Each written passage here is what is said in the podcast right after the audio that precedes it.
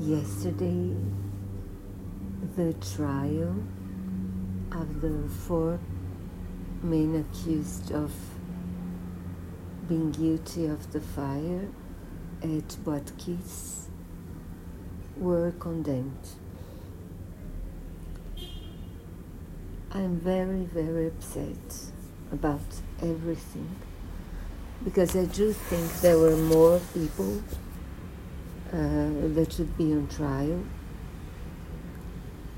They were all condemned to less than 25 years, each, which means less than one year for victim, for the ones that died, because more than more than 240 people died and more than 600 people were hurt and live with the consequences, not counting the families of the victims and everybody else.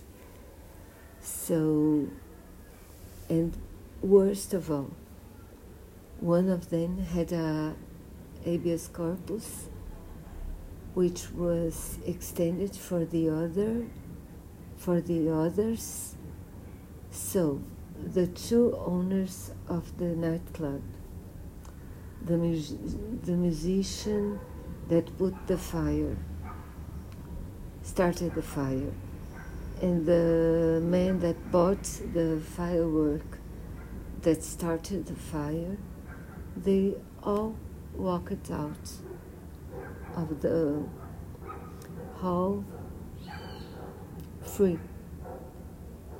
I'm really, really disappointed. For all that disasters. I'm so sad.